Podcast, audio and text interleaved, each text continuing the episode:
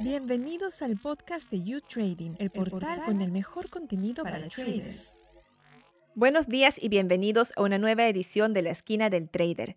Yo soy Estefanía Gosser y en el programa de hoy vamos a echar un vistazo a Chile y el nuevo gobierno de Gabriel Boric, que comenzó el pasado 11 de marzo.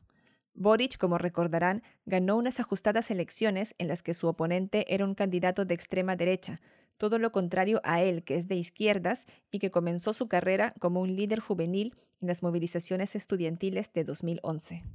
Boric llega al poder en un momento crucial para Chile, ya que una convención constitucional está redactando desde hace meses el borrador de una nueva constitución. Este borrador debe estar listo, en principio, el próximo 4 de julio, pero su negociación no está siendo nada fácil.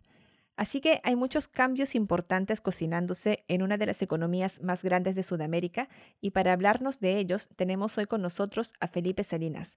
Bienvenido, Felipe. Hola, Estefanía. Muy buen día. ¿Cómo estás? Bien, gracias. Felipe es socio fundador y director académico de Merger School y gestor de inversiones. Felipe, empecemos hablando de cómo han recibido los mercados financieros al nuevo gobierno. ¿Cómo se han desempeñado estas dos semanas? Eh, bueno, Estefanía, eh, la verdad que claro, el mercado en general, tanto en Chile como en el mundo, ha estado con, bastante turbulencia. Eh, reforzar y recordar que el año pasado el, IPSA, que es el índice de la bolsa local, tuvo un desempeño bastante negativo y, y, si uno echa una mirada a cómo está este año y en particular en general en la última semana, es una de las pocas bolsas en el mundo que tienen rendimiento positivo y bueno, cercano al 20%.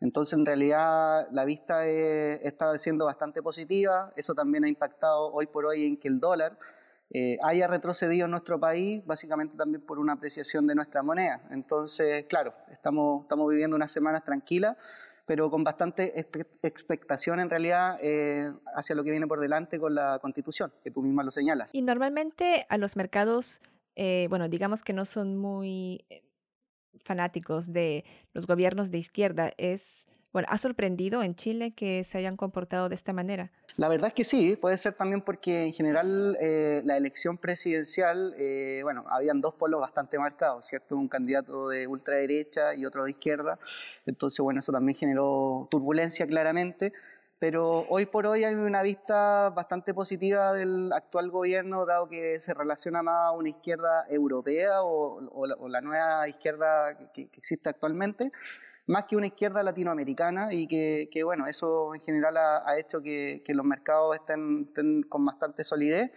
Y un tema importante también fue la designación del ministro de Hacienda. ¿ya? Eh, Mario Marcel, como, como todos saben, fue presidente del Banco Central de Chile, tiene mucha experiencia en estos temas y bueno, eso claramente también ayudó bastante a que los inversores eh, mantuvieran la calma y bueno, sigan estando en nuestro país. ¿ya? Eh, otro tema importante también, adicional a lo que es el gobierno, eh, tenemos que considerar que Chile es un país que, que, vende cobre. ¿ya? Si nos tenemos que catalogar como algo, somos vendedores de cobre y bueno, el, el precio del cobre ha tenido un, un, incremento bastante importante y bueno, eso genera que a las arcas fiscales ingresen, ingresen recursos desde fuera. Justamente eso te iba a decir eh, respecto a Mario Marcel.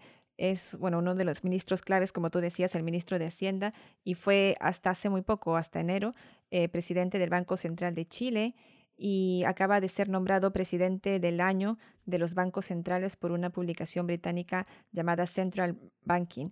Eh, la percepción de los mercados de él, como dices, es muy buena. Ha sido un elemento clave para calmar a los mercados. En realidad que sí, ya de hecho, bueno, la designación del ministro de Hacienda fue antes del cambio de mando y, bueno, justamente eso involucró una muy buena señal en el IPSA, que es el índice de la bolsa local, ocurrió también el escenario inverso con, con el dólar en Chile por una apreciación de nuestra moneda. Y claro, o sea, si, si, Mario Marcel es elegido por una empresa internacional como uno de los mejores o el mejor presidente de Banco Central a nivel mundial, eso los inversores a nivel mundial lo miran, lo ven y, y nada, pues, obviamente para nosotros que estamos acá en Chile nos da tranquilidad de que una persona con su trayectoria y experiencia esté hoy en el ministro de Hacienda. Y eh, otro nombre clave también es el nuevo ministro de Economía, ¿no? que se llama Nicolás Grau, y que él, ha dicho que el gobierno quiere llevar a cabo cambios sociales y económicos, pero que esto no tiene por qué ser sinónimo de incertidumbre, ¿no? ¿Él cómo se lleva con los mercados? Es relativamente joven, tiene 38 años y también es de izquierda. Normalmente, ¿qué percepción se tiene de él? Seguramente en un inicio, claro, eh, al, catalogar a un candidato, en este caso, claro, Nicolás Grau como ministro de Economía, eh, siendo de izquierda, probablemente a los inversores les genera cierto temor, pero en la medida que han ido avanzando los días, eh, bueno, también han, estado en contra del nuevo quinto retiro de la AFP, lo cual eso también, por un lado, soluciona o no agrava el tema inflacionario que está viviendo hoy Chile. Eh, también considerar que, bueno, él, tiene estudios fuera de Chile, hizo un doctorado en la Universidad de Pensilvania, estudió acá en Chile en la Universidad de Chile, en Ingeniería Comercial, se especializó en Economía. Eh, entonces, en realidad, bueno, si lo ven por el lado, por el punto de vista profesional, tiene una, tiene una vasta experiencia en ello. Y, nada, pues, o sea, por ahora las expectativas eh, son de, de, de, estar mirando qué ocurre acá pero claramente el, tema más importante, sin lugar a dudas, es lo que ocurra con la Convención Constitucional. ¿ya? Así que, bueno, por ahora hacen buen equipo con Mario Marcel y, en realidad el mercado acá en Chile, como, como te señalaba, dado los rendimientos que ha habido en general en, el IPSA estos últimos días, también eh, que ha ocurrido con el dólar, nos demuestra claramente que en general el mercado está actuando o lo está tomando de buena forma. Y el nuevo gobierno, ya sé que solo lleva dos semanas en funcionamiento, pero eh, ¿se sabe ya cuáles son sus prioridades en materia de economía? Eh, sí, bueno, la reforma tributaria, que esa justamente la está trabajando Mario Marcel, que es uno de los temas importantes. También está el, tema del, sueldo mínimo, que obviamente tiene que ser todo gradual para no perjudicar a las pymes, ¿cierto? Eh, y bueno, la recuperación del empleo, que también es un, es un tema bastante importante. Y bueno, luchar hoy por hoy con lo que es un crecimiento bajo en general de, la economía chilena, dado que en estos momentos ya no hay estímulos monetarios por, parte del Banco Central. Como sabes tú, el Banco Central de Chile ha subido las tasas de interés, eso es una restricción al consumo. Eh, por otro lado, bueno, eh, el crecimiento también este año no está impulsado por, esto, por estos bonos que se aplicaron el año anterior y, nada, pues es un escenario que probablemente para cualquier gobierno, sea del, bando que sea, no, no es fácil. ya eh, Estar sorteando lo que es una inflación alta y por otro restricción de tasas. Entonces son factores importantes que, que bueno, que, en general la gente en Chile tiene muchas expectativas por el nuevo gobierno. No sé si tuviste la suerte de poder ver el cambio presidencial, pero pero en realidad eh, mucha gente contenta en las calles, presidente saliendo de protocolo, en realidad fue un día bastante alegre para el país y bueno, obviamente hay muchas expectativas de, lo que pueda ocurrir con ello. Eh, cuando me hablas de la reforma tributaria y del salario mínimo, ¿qué es lo que se busca? ¿Cuáles son los objetivos? Bueno, respecto a la reforma tributaria, claramente que, las arcas fiscales puedan generar más recursos, ¿ya? entonces ahí hay que ir viendo también qué tipo de impuestos se agregan, se quitan, eso, bueno, esa, esa es tarea de Mario Marcel y probablemente en el mes de junio, julio podamos tener algún tipo de novedades respecto a eso. Y bueno, el sueldo mínimo en Chile hoy día está inferior a los 400 mil pesos. Eh, Gabriel Boric antes de las elecciones prometió que el salario mínimo iba a llegar a los 500 mil. Pero claro, no, eso no puede ser de un día para otro, dado que hay que hacerlo de manera gradual para no perjudicar a las pymes. Las pymes son las pequeñas y medianas empresas que, que bueno, obviamente no tienen los recursos que tienen las grandes empresas, por los cuales quizás para ellos pagar 500 mil pesos eh, no sea tan fácil. ¿ya? Así que son, son dos cosas importantes que vamos a estar viendo de aquí en adelante. Y tú mismo lo mencionabas hace, hace un momento, Felipe, eh, la inflación. Eh, Chile no es ajeno a la inflación galopante que vive en muchos países y eh, hasta se ha hablado de que el país pueda estar viviendo una situación de esta inflación. Eh, ya como has mencionado, el Banco Central ha subido las tasas de interés, pero ¿hay alguna otra medida que se esté eh, pensando tomar o que se haya mencionado? Mira, por ahora el, el, acto más brusco ha sido el alza de tasa. Ya, de hecho, el próximo 29 de marzo es decir, en menos de, justamente en seis días más, el Banco Central de Chile lo más probable es que suba la, tasa de interés a 7%. ¿ya? Actualmente en Chile estamos en una tasa del 5,5% y bueno, la primera medida que tiene el Banco Central para poder controlar los precios es subir la tasa de interés. ¿ya? Otra medida, bueno, justamente lo que se está planteando hoy en general en el Congreso, que los diputados, senadores están apelando a un nuevo retiro del 10% de la AFP eh, pero bueno, el, gobierno está con una postura súper clara y, está tratando de buscar otra alternativa y que no se genere esto, porque bueno, el exceso de liquidez está comprobado que acarrea más inflación. Y volviendo a las políticas económicas de Boric, ¿qué tanto margen puede tener para plantearlas ahora, sabiendo que es muy probable que pronto haya una nueva constitución?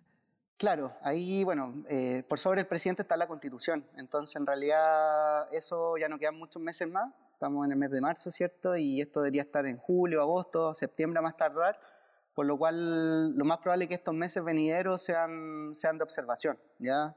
Em, y bueno, no es mucho lo que se puede hacer ahí. Hay que ver cómo, cómo sale la constitución, si es que finalmente la gente vota en el referéndum, si la aprueba o no la aprueba, o sea, vienen, vienen varias cosas aún por, por delante y, nada, pues, como, como señalan muchos economistas importantes en el país, eh, el principal riesgo para Chile es lo que salga en la Convención Constitucional. Y en las últimas semanas se ha hablado de una posible nacionalización de la minería, de minerales eh, que son muy importantes para Chile como el litio, el cobre y el oro. ¿Qué tan posible es que esto suceda? Bueno, es una de, de, las cosas que se han ido aprobando en la Convención Constitucional y que, bueno, para los inversores claramente puede ser negativo. Ya eh, esto igual o muy similar a lo que hablábamos recién respecto al aumento del sueldo mínimo. Todas estas cosas tienen que ser graduales. ¿Por qué? Porque, bueno, hay muchas empresas privadas en Chile que apoyan obviamente con su tecnología, con, la, con el know-how, con, bueno, con toda la trayectoria, ¿cierto? Que también obviamente benefician al país y nacionalizar estos productos, que bueno, son nuestros commodities más importantes en el país, podría alejar a estos inversores. ¿ya? Eh, en un tiempo atrás Perú pasó por cosas similares y bueno, eh, mineras internacionales empezaron a, cerrar su operación, entonces no es, no es, tan simple ese tema. Para acabar, Felipe, eh, además de la inflación, ¿cuál va a ser el mayor desafío económico para Boric este año? Bueno, eh, el mayor desafío es básicamente cumplir con, las promesas que se hicieron en la campaña. Dentro de esas promesas estaba el aumento del sueldo mínimo. Ya eh, actualmente estamos con un sueldo mínimo que es inferior a los 400 mil pesos chilenos y bueno, eh, se prometió llegar a los 500 mil. eso es un desafío importante y que obviamente mucha gente también espera que se pueda dar. Obviamente también, como todas las cosas importantes o cambios relevantes, hay que verlo de manera gradual para no perjudicar en este caso las pymes, que son las pequeñas y medianas empresas que, bueno, que probablemente para ellos no sea tan simple llegar y pagar 500 mil pesos a, sus trabajadores como sueldo mínimo. ¿ya? Eh, otro, bueno, eh, lidiar y, avanzar con todo lo que tiene que ver con la nueva constitución, ¿cierto? Que como todos sabemos ya queda pocos meses para poder conocerla, saber si se va a aprobar, no se va a aprobar. Eh, en realidad, bueno, el mercado está expectante a, a qué pueda ocurrir con ello. Eh, y bueno, también vivir y, batallar en un gobierno que, va, que, tiene tiempos de inflación superiores a años previos y por otro lado un crecimiento bajo.